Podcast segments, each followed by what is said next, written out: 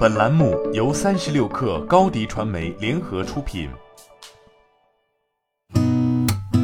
八点一刻，听互联网圈的新鲜事儿。今天是二零二一年七月二十一号，星期三。您好，我是金盛。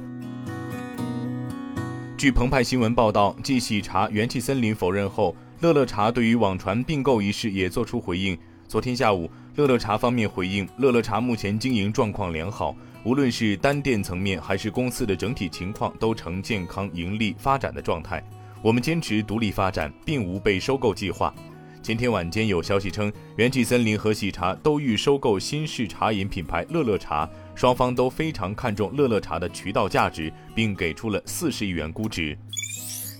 根据 Take 星球消息，原荔枝 FM 副总裁石友迪已于今年年初加入字节跳动，担任字节的研发领导，主管数据研发。据消息人士透露，石友迪或在火山引擎数据中台负责人螺旋之下管理数据 BP。对于以上信息，Take 星球向字节跳动方面进行求证核实，截至发稿前，字节方面暂未回复。根据新华社消息，近日科技部会同全国妇联等十二家部门印发的支持女性科技人才在科技创新中发挥更大作用的若干措施，提出建立有利于女性科技人才发展的评价机制。国家自然科学基金项目评审中执行同等条件下女性科研人员优先的资助政策。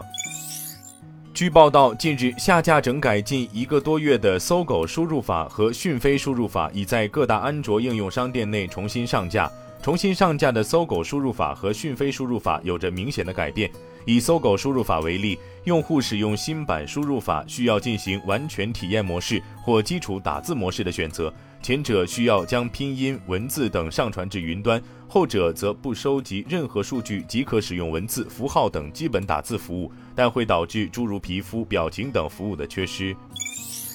三十六氪获悉，据灯塔专业版微博，自二零二零年七月二十号影院正式复工起，截至二零二一年七月二十号昨天上午十点，中国内地影视复工一周年总票房达四百七十六点九五亿。期间，二零年七夕档、国庆档、二一年元旦档、春节档、清明档、五一档纷纷打破中国影视票房纪录。春节档两部影片《你好，李焕英》《唐人街探案三》总票房分别位列中国影史票房第二、第五，并领跑复工后全球单片票房。根据新浪数码消息，针对 Amnesty International 发布的苹果 iPhone 存在漏洞的报告，苹果公司在一份声明中表示，上述攻击非常复杂，通常需要数百万美元开发，被用来针对特定的人。苹果公司对类似的网络攻击表示强烈谴责。据新浪科技消息，部分苹果公司员工希望继续进行更灵活的工作和远程工作。他们向公司高管发送了一封新的内部信件。这封内部信的收信人为苹果 CEO 库克、人力资源负责人迪德利·奥布莱恩以及其他相关团队的成员。员工在信中建议苹果进行试点协议，允许员工在特定条件下全职在家办公。